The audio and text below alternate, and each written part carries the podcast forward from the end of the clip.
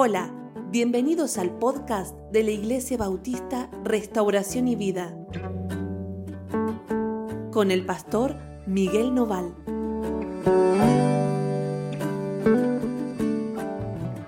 Hola, ¿cómo andan? Dios los bendiga muchísimo. Estamos juntos otra vez. Vamos a compartir el devocional hoy en el capítulo 40 del libro de Génesis. Génesis 40.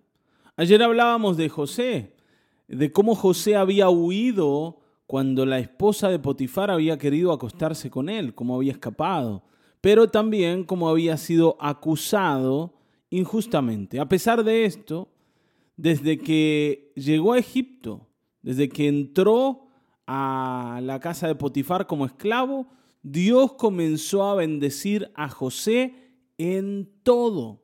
Es como si el lugar más triste o el momento más triste de la vida de José hubiese sido respaldado por Dios. Y termina en la cárcel, ¿no es cierto?, a causa de esa acusación injusta. Y en la cárcel también es bendecido por Dios y también prospera todo lo que él toca. Por eso el jefe de la cárcel lo coloca por encima de todos los demás. Y esto fue, ¿no es cierto?, una característica en la vida de José. Ahora, después de un tiempo va a ocurrir esto que vamos a leer ahora. Así que si tenés tu Biblia ahí, acompáñame en la lectura. Dice, aconteció, después de estas cosas, que el copero del rey de Egipto y el panadero delinquieron contra su señor el rey de Egipto.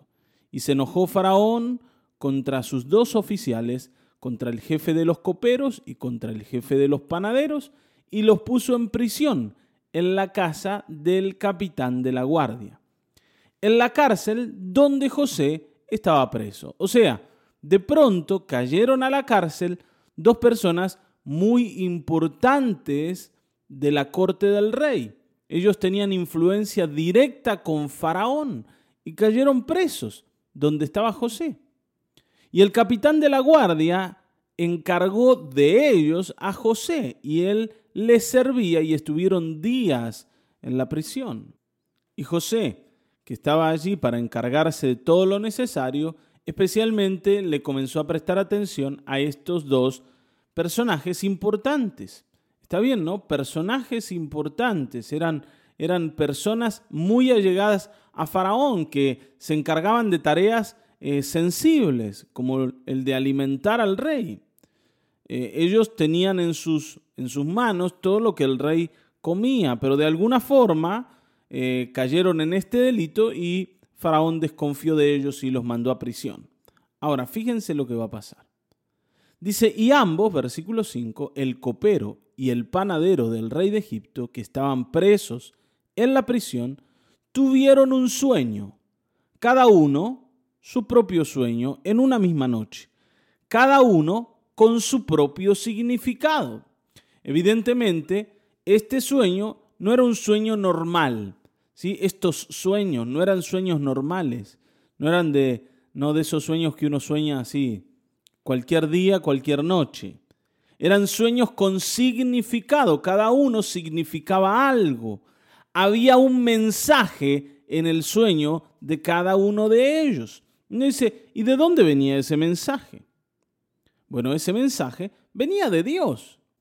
Dios les estaba mostrando a ellos lo que iba a ocurrir con sus vidas. Pero esto no era algo explícito, sino era algo figurado a través de un sueño. Y ellos no pueden interpretar ese sueño a priori. Si en principio no lo pueden hacer, fíjense. Vino a ellos José por la mañana y los miró y aquí que estaban tristes. Tristes estaban. De alguna forma el sueño los había conmocionado, les había trastornado la vida.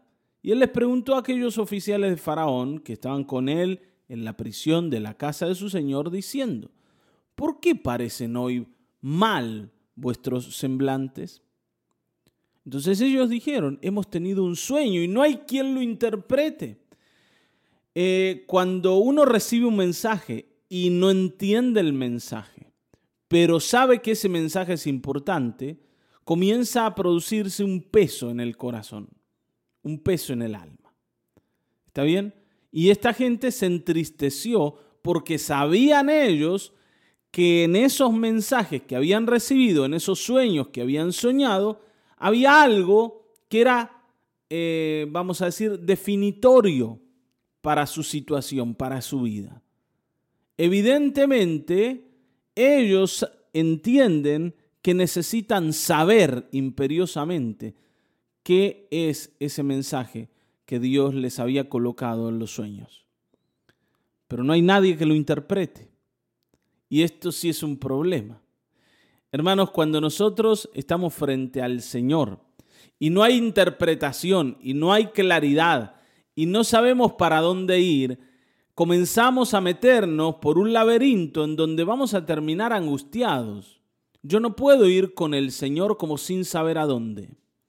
Yo no puedo andar con Dios sin saber para dónde ir. Está bien, ¿no? A pesar de que confiamos en Dios, yo debo saber qué es lo que Dios quiere hacer conmigo. Una de las cosas que más me angustiaba a mí en mis primeros años de cristiano era algo que la iglesia decía mucho, pero que entendíamos poco. Y era que Dios tenía un plan para tu vida. Siempre te decían, Dios tiene un plan para tu vida. Dios quiere hacer algo con vos. Pero vos no sabías cuál era ese plan, ni sabías qué quería hacer Dios. Y entonces, eh, por esa falta de claridad, por esa falta de, conocimiento de para dónde Dios me está llevando, eh, uno termina angustiándose, incluso hasta, incluso hasta perdiéndose del camino con Dios. Porque yo no sé qué es lo que Dios está queriendo hacer en mí. Luego descubrí que había un camino claro y que Dios sí me había dicho qué quería hacer conmigo, pero no como una revelación especial, sino que a través de su palabra el Señor me estaba mostrando hacia dónde me estaba llevando.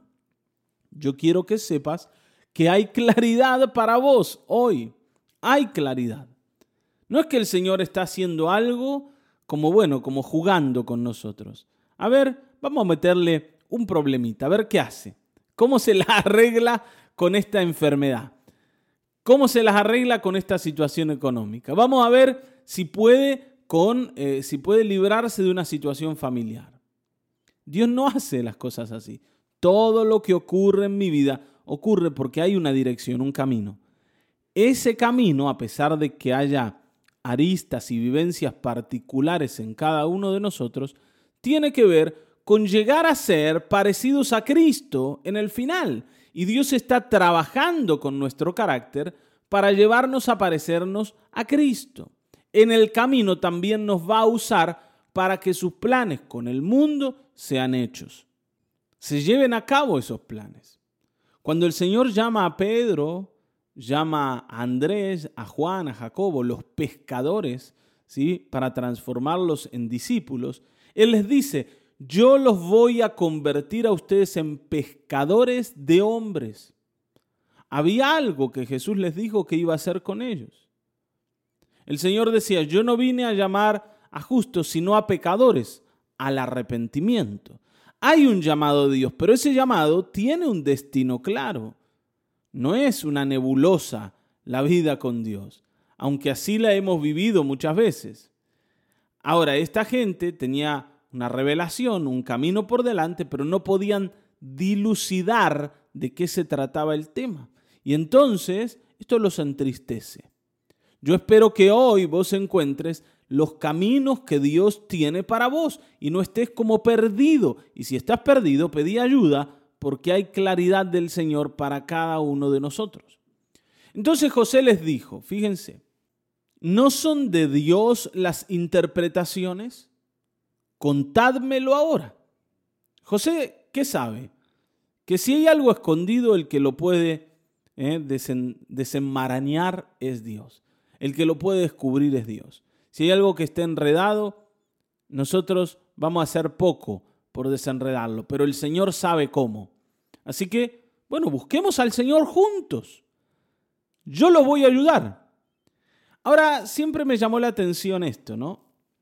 José quiere ayudar a los, muchachos acá, ¿sí? al panadero y al copero, con los sueños de ellos, pero él eh, no había hasta este momento, ¿no? Hasta este momento, no había podido cumplir esos sueños que un día había tenido. ¿Se acuerdan esos sueños que le había contado a los hermanos por los que los hermanos se habían enojado? Donde él estaba por encima y ellos se inclinaban a él. Las cosas que le habían pasado a José eran justamente lo contrario. Ellos se habían quedado allá y él era el que estaba como esclavo y ahora como preso. Los sueños de José no se habían cumplido. Sin embargo, él entiende que es Dios el que tiene los caminos para cada uno de nosotros y dice, yo los puedo ayudar. ¿Por qué? Porque yo sé que Dios está al control de la vida de las personas. Y la vida del ser humano está en las manos del Dios del cielo y de la tierra y de nadie más. De nadie más. Ustedes saben que en Egipto eh, era común recurrir a los brujos, a los hechiceros, a los curanderos. Todos ellos se dedicaban a manejar este mundo espiritual. Y el tema de los sueños para ellos estaba visto como algo espiritual, como una revelación del mundo espiritual, del mundo divino, y lo podía interpretar alguien que se dedicase a esa tarea. Ahora, a pesar de eso, están en la cárcel. Pero José les va a dar una perspectiva nueva. Es Dios el único que puede darles claridad a ustedes de lo que quiere hacer. Cuéntenme, yo los voy a ayudar. Yo conozco al Señor. Y vos necesitas a alguien que te guíe en el camino. Esto es así. Esto es así. Eh, el otro día hablaba con una, con una persona y le decía, vos necesitas a alguien que te ayude a conocer a Cristo. Vos necesitas a alguien. A veces uno quiere hacer esto solo.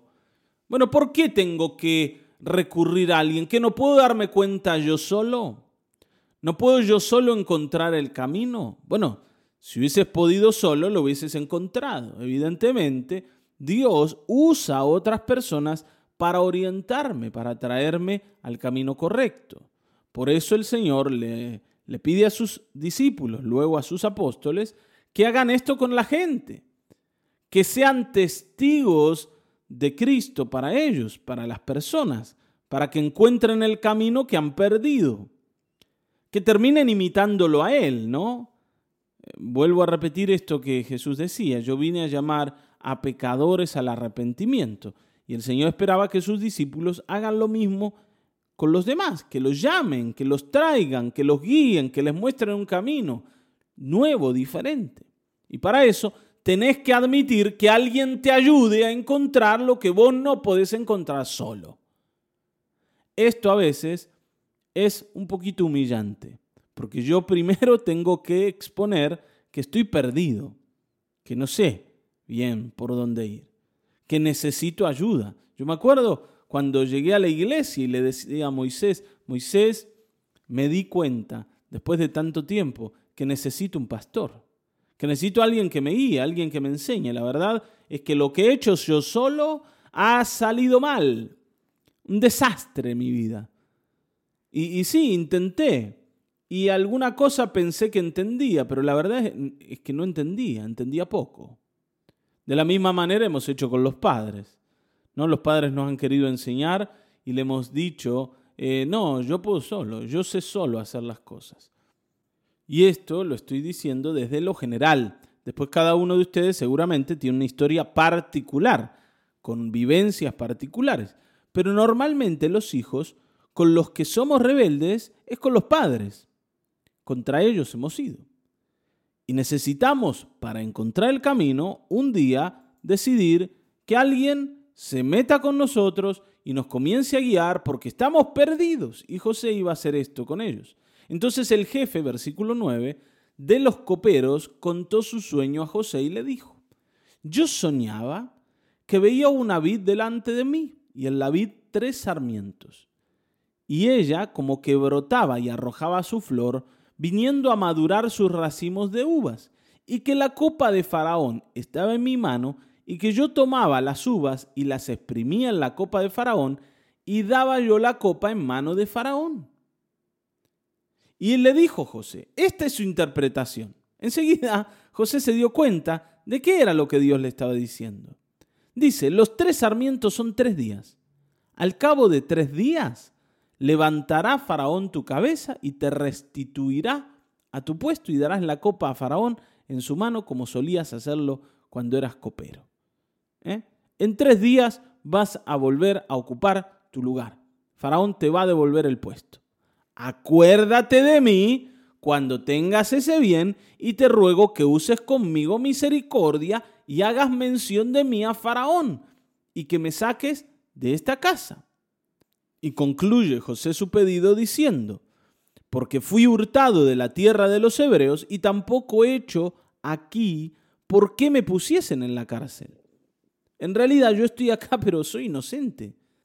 Me acusaron de un crimen que yo no cometí. No, debería estar acá. Así que cuando obtengas todo esto, cuando vuelvas a tu puesto, acordate que un hombrecito allá en la cárcel te dijo que esto iba a pasar. Alguien te dio tranquilidad. Alguien te enseñó a confiar en Dios. Alguien te mostró el camino. Pero ese alguien también está sufriendo. Por favor, vos sabés, yo no debería estar acá. Que se haga justicia. Es todo lo que te pido. ¿Está bien? Y esto es lo que José le traslada al eh, jefe de los coperos. Ahora, dice que viendo el jefe de los panaderos, que había interpretado para bien, dijo a José, eh, también yo soñé. Yo soñé que venía tres canastillos blancos sobre mi cabeza. En el canastillo más alto había toda clase de manjares de pastelería para Faraón, y las aves comían del canastillo sobre mi cabeza. Bueno, este sueño ya no tiene la misma pinta que el otro. Está bien, ¿no? Porque que las aves anden comiendo de lo que está arriba de tu cabeza no es una buena señal. Entonces José respondió y dijo, esta es su interpretación, esto está clarito como el agua también. Los tres canastillos son tres días. Al cabo de tres días, quitará Faraón tu cabeza de sobre ti y te hará colgar en la horca y las aves del cielo comerán tu carne sobre ti. Bueno, esto es como cuando te dan la noticia de que estás enfermo con alguna enfermedad terminal y es la peor noticia que podés recibir. Yo no sé cómo es que quedó este hombre, cómo es que terminó sus días, estos tres días en la cárcel después de esta noticia terrible que José le, le dio, tal vez esperando que esa interpretación haya sido errónea y no, no sea eso lo que le pase, pero evidentemente esto es lo que le pasó. Dice, al tercer día, en el día del cumpleaños de Faraón, el rey hizo banquete a todos sus sirvientes y alzó la cabeza del jefe de los coperos y la cabeza del jefe de los panaderos entre sus, entre sus sirvientes, e hizo volver a su oficio al jefe de los coperos, y dio éste la copa en mano de Faraón, mas hizo ahorcar al jefe de los panaderos como lo había interpretado José. Tal cual José había dicho que iba a ocurrir, ocurrió.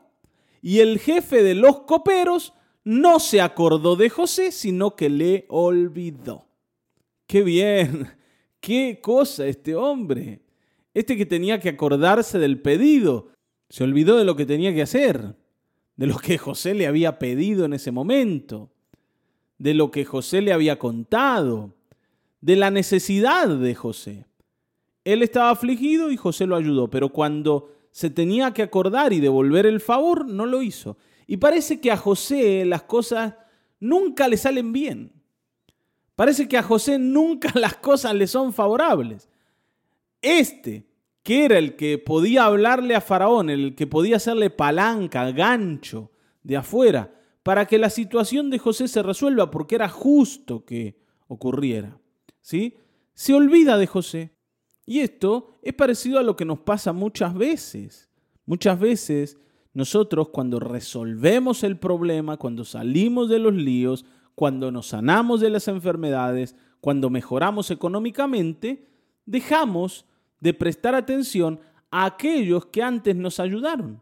Dejamos de darle bolilla al Señor que nos sacó adelante, dejamos de leer la escritura que nos sostuvo en el momento difícil, dejamos de orar, dejamos de buscar la guía de esos pastores que un día decidieron meter las manos en ese enchastre que es mi historia de vida.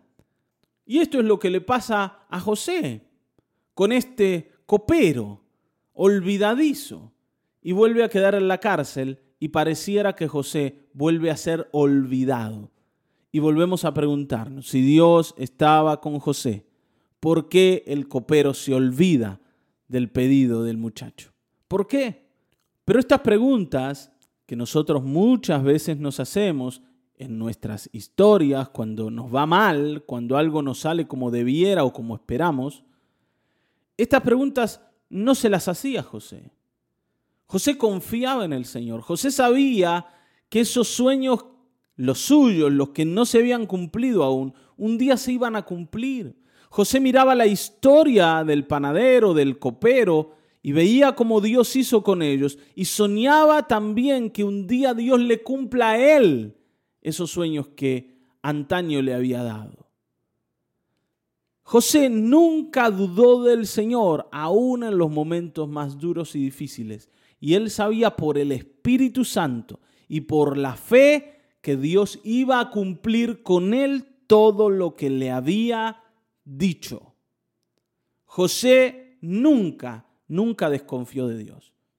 ¿Está bien? Él estaba en la cárcel, pero estaba animado allí. No era uno más de los tristes, de los amargados. La historia de José era peor que la de los demás, porque él estaba ahí injustamente. No sabemos si el copero fue acusado injustamente o no. Dice la Biblia que ellos delinquieron contra Faraón. No dice que solo uno lo hizo, sino que ambos. Faraón al copero lo perdonó, pero fue a la cárcel con justa razón, tal vez. Pero José estaba ahí sin razón, por haber actuado bien, por haber sido respetuoso.